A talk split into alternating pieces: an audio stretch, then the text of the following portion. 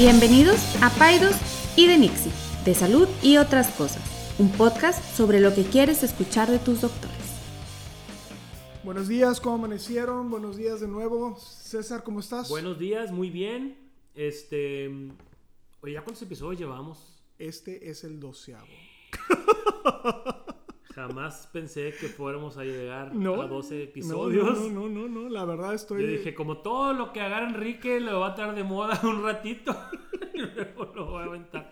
Pero no, vamos no, muy no, bien. no, vamos bien, me gusta lo que estamos haciendo. A mí este, también. Me divierto y... y- y- Un saludo a todas las personas que nos han estado enviando comentarios, que nos piden que compartamos sus comentarios en, en- en las redes sociales, en Instagram. De una vez les recordamos que si les gusta lo que estamos haciendo, compártanlo, recomiéndenlo, platícanlo en los juevesitos, platíquenlo en la posada, para que, pues bueno, más gente se una a esta conversación.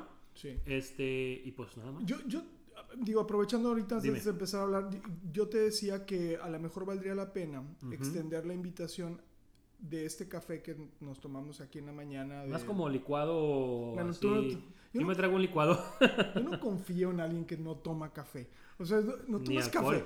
No, estás mal. Sí, estoy Al- mal, algo no al- en mí. Pero este, si alguien quiere eh, venir a platicar con nosotros, médico, no médico, estudiante, el único, la única cosa es que tienen que respetar el formato. El formato es que no sabes de qué vamos a hablar. Bueno, una Así es. persona sabe de qué va a hablar, Así pero es. las otras, César, si yo sé de qué tema, César no sabe y el invitado no tampoco sabría. Y al revés, cuando César trae el tema o la dirección, ajá. los otros La no sabemos. Si alguien se quiere sumar y quiere venir a tomarse un café con nosotros, este, eh, lo hacemos todos los lo hacemos todos los miércoles. Sí, avísenos. No les, no les prometemos que a lo mejor va, se va a concretar, pero avísenos y, y vemos eh, a ver quién trae Yo algún tema interesante. Para, para alguna paciente puede ser algo padre, Sí, ¿no? sí, venir de- a hablar de alguna experiencia y a lo Sí, mejor sí, yo soy fiel creyente de que los pacientes tienen que tomar un rol activo en este, en, pues, en- en ese tipo de cosas que estamos haciendo, que es básicamente educación a pacientes, a público en general. Pero bueno, nos estamos tomando mucho tiempo Bueno, y déjame- luego vamos a andar correteados al me final. quito el suéter porque hace demasiado calor. Ah, quíteselo. Ya. Bueno, Sí, Te quiero hacer sí, una Para pregunta. los que no vieron, me estoy en cuera. te quiero hacer una pregunta, Enrique, ya Dime. para empezar un poquito a platicar, En, te- en, en, entrar en materia. en calor. en calor. Oye, mm, ¿tú sabes de qué se murió? A lo mejor tú, a lo mejor tú, bueno, a ver, est- estamos en Navidad y ya estás hablando de muerte. No puede tú ser. lo vas a llevar muy cercano a tu familia, pero, pero es en aras de lo que estamos platicando. ¿Tu bisabuelo todavía, vive? No, No, ¿verdad? Hace mucho que murió. hace mucho. ¿De qué murió, sabes? Mi bisabuelo, pues el que conocí Ajá. murió de viejito. De viejito. Sí, es una persona muy longeva. Fíjate, qué casual, qué interesante. ¿Y el otro? No sabes. Mm, No. Ok. ¿No, no sabes en qué año nació tu bisabuelo? Calcúlale, o en qué década. Principio de siglo, mil 900, ocho- sí, 1900, no, 120. haber sido 1890 y tantos. Por ahí. sí. Bueno, fíjate, Da- David Lozano, que en paz descanse. que en paz descanse. Ok. este. Ok. Te pregunto esto porque las razones por la cual en aquellos años la gente moría eran muy diferentes a las que morimos, a, los que, a las razones por las cuales nos, nos morimos ahora. Tú sabes más o menos, vamos a hablar de los 30 en México, 1930, a lo mejor a lo mejor tus abuelos nacieron por ahí. ¿Cuál era la expectativa de vida en México? ¿Te acuerdas? ¿Qué, te- qué te imaginas? ¿60? No, hombre. ¿Me la bañé? ¿45? Menos. menos. No. 35 años. Te la estás bañando. De veras, de veras. La expectativa de vida en México en los 30 era de 35 años. Y ha ido subiendo. En lo- eh, después en los 70, por ejemplo, se fue. En los 70 era 61 años. ¿Sí? Y ahorita, ¿cuál, qué- O cuál- sea, qué- te reproducías y te morías. Pues sí. O sea, y, y ahorita vamos a hablar de las causas. ¿Y ahorita cuál crees tú que es la expectativa de vida en México? 72. Más, 77. 70, y- yo, eh, es menor para los hombres, eso sí sé. Eso sí, un poco menor Nos- para los hombres. Nos sacaban las Pero, mujeres. pero en, en general, ahorita vivimos en promedio, una persona que nace hoy en México va a vivir más o menos unos 77 años. contra al principio del siglo, que eran en los 34, 35 años. Claro. Entonces, y antes, en, en- en- en- esos años, en los 30, en los 20, en los 40, la gente se moría, se siguen muriendo ahora, pero se morían por mucha mayor cantidad de diarrea, de neumonía, de infecciones respiratorias, de infecciones gastrointestinales, de tuberculosis, Y enfermedades infecciosas. infecciosas, o de accidentes. Les pateaba un caballo, te atropellaba el tren, o... Sí. y ahora, la gente nos estamos muriendo de cáncer, de diabetes, de embolias, Infartos. de infartos. ¿Me explico? Sí. Entonces, son enfermedades que antes no existían. Ok. ¿Por, ¿Por qué no? Porque no, porque no alcanzabas a llegar. Ok, exactamente. No alcanzabas a llegar a esa edad. Entonces, ¿qué intervenciones son las que tú consideras que en este siglo que acaba de pasar, el siglo XX, hicieron o fueron las, las causales para que ahora vivamos 77 años? Pues los antibióticos. Antibióticos es una muy buena. ¿Otra? eh, el cinturón de seguridad. Eh, sí, sí. ah, Muy bien. El cinturón de seguridad. O las leyes de tránsito, incluido el, seguro, el cinturón de seguridad. ¿Qué otra? Mm, uy, pues a lo mejor la seguridad de los procesos quirúrgicos. Sí, también. Muy bien. Oye, se te- Ah, nomás la cara tengo. bien. Mira, la CDC declaró los 10 intervenciones de salud pública que han ayudado a que nosotros como, como civilización, como humanidad, vayamos aumentando nuestra, nuestra Ah, calidad de vida. qué interesante, a ver cuáles son. Ahí te van. Primero, re- haber reconocido al tabaco como un problema de salud, que tardamos como 50 años en Tú nunca, espérate, pero vámonos despacito, porque si no después nos vemos. Digo, el tema no es este, ¿eh? Ah, el tema no, es ese, esa no. es la introducción, Sí. te la bañaste. Bueno, dale. Haz de cuenta. El tabaco. Haber reconocido el tabaco. Dos, echarle fluoruro al agua. Tres, bueno, voy de- de- de- del 10 al 1. Ajá. Planificación familiar. ¿Sí? Eh, mejor salud materno-infantil. Seguridad en la comida. Comida mejor procesada, no tantas infecciones. Em, una mejor ambiente, em, seguridad en el ambiente de trabajo. Claro. Cascoilentes, Accidentes. accidentes de trabajo. La número dos es seguridad en los, en los, en los vehículos de motor. O sea, tipo cinturón de seguridad, Claro. leyes de tránsito, bolsas de aire. ¿Y la número Y uno? La número uno, que ese es de lo que vamos a hablar. No sé. Las vacunas. Las vacunas. Bueno, va a haber, va a haber no Sí. aquí eh, Está bien. Las vacunas hinchándonos. eh, son la intervención número uno de salud pública en el siglo XX. Es, las vacunas han, han ayudado a que hayan básicamente desaparecido o cuasi desaparecido enfermedades como la poliomielitis, el sarampión, la difteria, el tétanos, la tosferina, etc. Incluso las vacunas erradicaron por completo la viruela. Erradicaron. O sea, en, en lo- en los años 60 se erradicó por completo la viruela, ya se borró de la faz de la Tierra, solamente existe en un contenedor de alta seguridad en la CDC, ahí guardado bajo candado. Entonces, Tres candados y eh, la, puerta, negra. Muy bien. Entonces, ¿a qué voy con esto? Ahorita en el siglo XXI, especialmente en la década después de los 2010, ha agarrado mucho, mucha fuerza eh, un movimiento que está en contra de vacunar a las personas. Yo te pediría que dejemos fuera la emoción, la tripa, la, la- la- y vámonos, vámonos a, lo- a- a- los datos duros, ¿verdad? Sí. Entonces, primero que nada, ¿por qué crees tú que este movimiento ha tomado fuerza? Movimiento antivacunas. Mira, yo te, te voy a decir porque obviamente lo- la ciencia, o- o sea, la gente no le gusta escuchar. Muchas veces, aun cuando la evidencia es abrumadora, las personas no queremos hacer caso de la evidencia que es abrumadora. ¿Por qué creo yo que este movimiento ha agarrado fuerza? Esa es una de las tesis de mi curso de medicina alternativa. Órale. Ahí te va. Yo lo que creo, no, no lo creo, estoy seguro, es que hay un gran desencanto con la medicina convencional. Un, ¿Por qué? Porque se ve como algo, o sea, un sistema, o un, sistema de salud que sistemáticamente premia La enfermedad o, o- o- o, vamos a decir, paradójicamente promueve la enfermedad versus la prevención de la enfermedad. Paradójicamente, porque estamos hablando de vacunas, que es algo para, es una prevención primaria,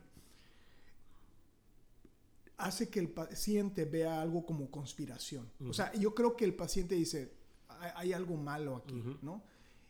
Aunque la evidencia puede ser abrumadora a favor del uso de las vacunas, como tú lo estás trayendo aquí, pero creo que hay un desencanto. Cre- Creo que los médicos y los sistemas de salud y los pacientes están desencantados y por eso creen en magia o creen en cosas que no necesariamente son, Son ciencia. sí, son ciencia. Así es. Esa es mi, esa es mi Sí, postura. sí, la verdad es que ha habido toda una transformación en el cual en el sistema de salud en general se ha quitado al paciente del centro y se han puesto otros elementos en el centro de la atención que no necesariamente son las necesidades del paciente. Entonces, pues el paciente se siente como que pues nomás, nomás me están a mí inyectando cosas que ni sé qué son, ni sé para qué sirven. Y por ahí leí que otra, otra cuestión muy importante es el flujo tan masivo de información que existe ahora Claro. en el cual una malinformación, o le llaman los americanos misinformation, se comparte en un... Viral en se hace viral. Ahora, más un poquito de contexto. Yo sé que esto ya lo sabes, pero nomás para la gente que nos escucha. El movimiento de vacunas empezó en los 90 con un médico eh, Inglés. o británico que publicó un estudio con muy poquitos niños que decía que las vacunas estaban ligadas al autismo. Después se encontró que ese estudio estaba lleno de irregularidades. Básicamente echó mentiras. Sí. Básicamente echó mentiras para poder ser publicado porque fue publicado en The Lancet, Sí. que para los que nos escuchan es uno de los top 3 journals médicos en el mundo. O sea, si, si te publica ahí es, es porque es verdad absoluta. Entonces, mintió e hizo toda una serie, una serie de, cuestiones para, para po- poder sacar ese estudio, que después se no solamente se desmintió, se retractó, el Lancet lo canceló y se le desvirtuó por completo a este médico, ¿verdad? Creo que le quitaron la licencia. Sí, le sufrió toda una serie de embates. Y después, la comunidad médica se volcó a desmentirlo con evidencia. Entonces, ese estudio tenía 15 niños. Hay, hay ya innumerables estudios, estudios de los estudios y estudios de la serie de estudios de más de miles de niños. De hecho, hay un estudio reciente que tiene 90 mil niños que no han encontrado un- una sola liga con el autismo. Entonces, bueno, déjame nada más. ahora, espérame, el autismo no es la única razón por la cual hay gente que se niega a vacunar, que ahorita platicamos si quieres de eso. Adelante. No, no, no. Yo solamente quería hacer la precisión de que es algo que a veces yo lo platico con los pacientes en la, la diferencia entre, eh, entre causa y correlación. Porque a veces puede ser, no, voy voy a decir un ejemplo, que un niño lo vacunan. Imagínense millones de niños que vacunan y resulta ser que empieza a tener una expresión de autismo. Eso no significa que la vacuna le causó el autismo. Hay una correlación o puede haber que esté cercano o es algo que sucedió cercano a, pero no necesariamente una causa o una correlación es una causa. ¿Sí, sí me explico? Así es. Em, pero aquí no hubo ni correlación ni causalidad, no hubo nada que se encontrara eh, para poder afirmar eso. Entonces, bueno, vamos a desmembrar un poquito. Digo, la verdad es que yo, yo creo que yo recibo mucha gente en el consultorio se- y, y una vez más, o sea, se respeta, se respeta el- el- la opinión de las personas. Sin embargo, nuestro deber va- siempre va a ser informar en pro y en beneficio de los pacientes y en este caso de los niños. Yo- Entonces- yo- tú no lo vas a decir porque tú eres pediatra, pero yo lo voy a decir porque soy ginecólogo y me vale. Ajá, ajá. Y me vale. Es, aquí el problema es que tú puedes hacer lo que se te pega la gana contigo, Ujú, pero no con un menor de edad. ujú. Yo sé que tú no lo vas a decir porque eres muy respetuoso y eres muy buena persona, pero no se puede. O sea, cuando tú estás haciendo algo que puede afectar la salud de un tercero, o sea, contigo si tú quieres ser obeso y si quieres no vacunarte y si quieres eh, tener eh, lo que se te pegue la gana, pero cuando tus acciones afectan el de un tercero y es un niño indefenso que está confiando en tu capacidad de Tu poder, juicio. tu juicio, eso es un crimen. Punto. Sí. Y pues bueno, en, en otros, en otros, en otros eh, países como Alemania, de hecho recientemente en Nueva York, con los nuevos brotes que ha habido. Antes de hablar, bueno, déjame regresar un poquito. Es un tema largo. ¿Cuándo ¿eh? fue, sí es largo, ¿cuándo fue la última vez que tú viste un paciente? Déjame te lo regreso. ¿Tú alguna vez has visto un paciente con sarampión? Claro que no. Mi, mam- mi mamá me dice, mi mamá me dice, la gente, mi mamá me dice, la gente que no sabe lo que es ver a un enfermo de polio De polio. son los que no se vacunan. O sea, creo que... Ay, me- es. me- me- ya estoy enfurecido. Ya, Bueno. no, ya me voy. Deja- Mira, em, son enfermedades que ya yo en- en todo mi entrenamiento de la escuela de medicina, especialidad y lo que llevo de, de práctica ya de pediatra, no me ha tocado ver un caso de sarampión, no me ha tocado ver un caso de poliomielitis. Mira, César, yo me brinqué ese capítulo cuando estaba... Porque yo decía, ¿para qué leo este mugrero si nunca lo voy a leer? Nunca lo voy a ver. Y ahora están habiendo enormes brotes mundiales. Eh, eh, fíjate, acabo de llegar de Estados Unidos, eh, an- antier, y en el aeropuerto hay unas mamparas y pantallas que decían alerta de sarampión, brote de sarampión. Si vienes de estos países, este, tienes que vacunarte, incluido Estados Unidos, ¿verdad? Entonces a lo que voy es, em, están regresando. Las causas por las cuales se morían tu bisabuelo y el mío están regresando. Entonces hay que tener mucho cuidado. Aparte de las, que, las, de las otras que no las hemos quitado. que- Aparte que- de, o sea, de por que- sí ya tenemos mucha tarea con la sea- diabetes y el cáncer y la hipertensión y la obesidad. Y ahora aparte están viniendo la tosferina, la tétanos y, la, y la- el sarampión. O sea, te vas a mover, te vas a morir gordo de sarampión. Así es. Entonces, bueno, vamos a desmembrar un poquito. Digo, llegan, llegan, a, llegan a mí parejas con, con, ah, pues con la idea de no vacunar a los niños. Y a veces yo, cuando tengo ese, ese, ese, esa situación, yo separo una hora u hora y media de mi día para tener esa conversación. Y tratar de convencerlos de que las vacunas son las causas número uno de que ahora tengamos mucho mejor salud y mucho mejor calidad de vida. La primera, la primera cosa que, el primer argumento, se cree que las vacunas, o el primer mito, se cree que las vacunas tienen elementos tóxicos como el mercurio o el timerosal. Entonces, bien rápido. Diariamente, en nuestro ambiente, en el aire, en la contaminación que en el aire, consumimos más mercurio de lo que pudiera tener una vacuna. Es una, ¿sí? Dos. El, el- Y yo creo que aquí en Monterrey más. Sí, el, mer- el mercurio se usaba, no el mercurio, el timerosal, que es una sustancia que contiene mercurio, se usaba como una sustancia para que no crecieran bacterias en las, en las vacunas. Y la verdad es que no tenía tampoco ninguna repercusión, pero ok, para darle gusto a toda esta tendencia, las autoridades internacionales dijeron a partir del 91 se quita por completo el mercurio de las vacunas. No hay vacunas con mercurio para niños, no existen. Sin embargo, siguen resonando estas voces y estos ecos de los 80s de que tienen mercurio y la verdad es que no tienen mercurio ni aluminio. Ok, Debe haber más en el pescado, te lo apuesto. sí, en un atún, claro, o en un pez espada, o en un tiburón, o en, en- en los mariscos, pero sí. Bueno, dos, a veces los papás vienen, vienen, vienen preocupados porque creen o porque dicen que muchas o varias vacunas al mismo tiempo eh, Es una carga. es una carga in- in- in- inmunogenética, inmunogénica muy importante. Y la verdad es que no. Te lo voy a voltear. Tú llevas a un niño de un año al Chuck E. Cheese o a una piñata a la alberca de pelotas, se está exponiendo a mucho más antígenos que con una vacuna, claro. O un niño que está en la guardería. O un niño que va, que bueno, un niño que va al kinder. Y pongo kinder entre comillas porque niños de un año, año y medio que van, que van a una escuelita no es un kinder, es una, es una guardería. ¿verdad? Ki- Kindercitos. sí. Kindercito, sí. Bueno, entonces, Porque la, porque la, porque la guardería suena muy in. suena, suena así.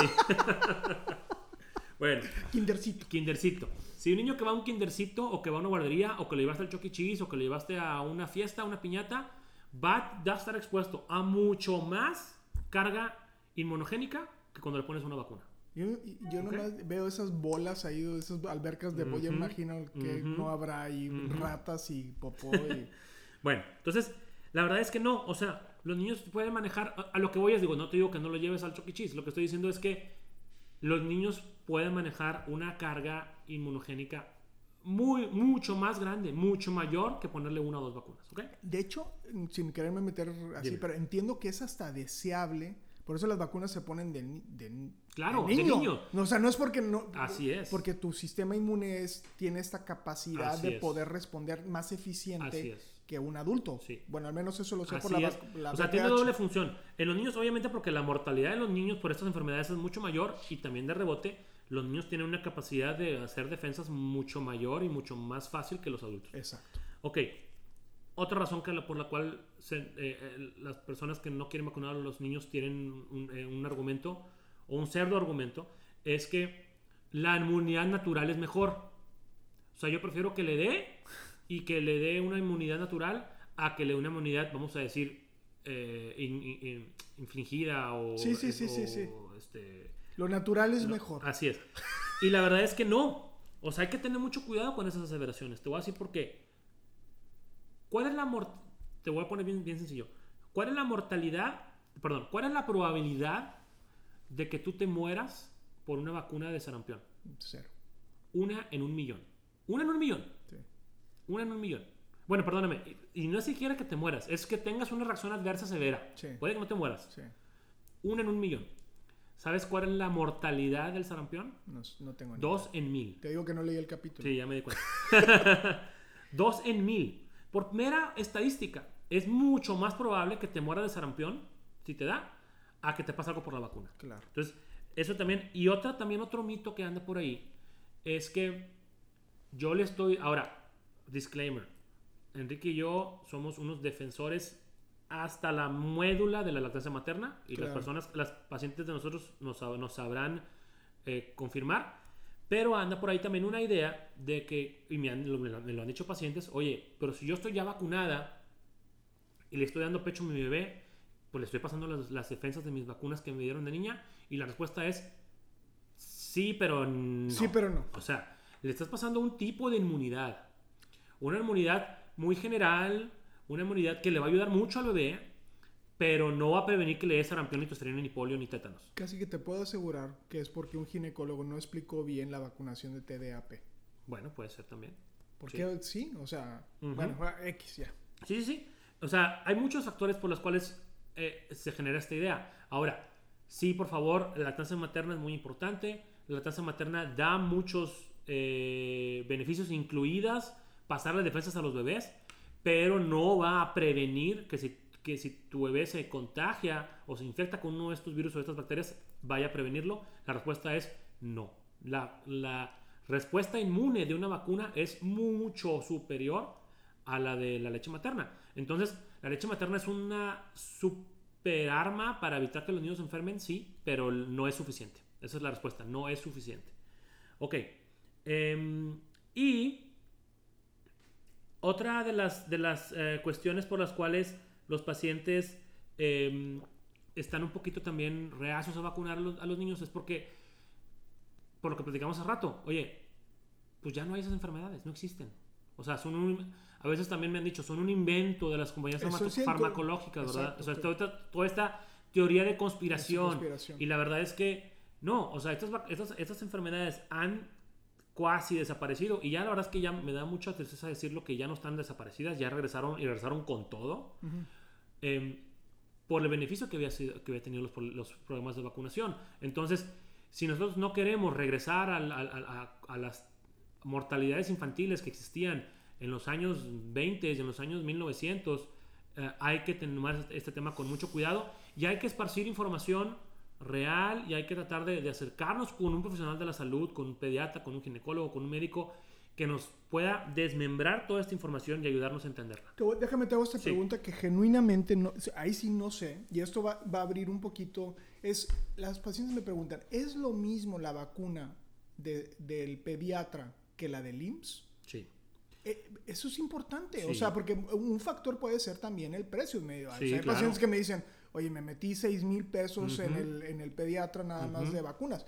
Lo- digo, nosotros vivimos un- una medicina muy privilegiada y yo sé que es muy cara. O sea, yo, yo, yo sé que, pero también, digo, en toda justicia gastamos 3 mil pesos en una sentada a cenar, ¿verdad? O sea, es, este, también no es. así como que...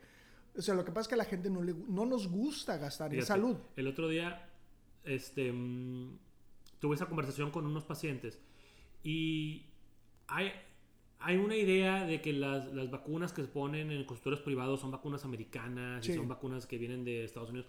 La verdad es que no. A lo mejor hace muchos años había mucha deficiencia en las vacunas. Ahorita, ya hasta que nuestra cuarta transformación nos lo permita, vamos a ver qué pasa. El esquema de vacunación mexicano es un ejemplo mundial para otros países de una cobertura bastante, bastante completa.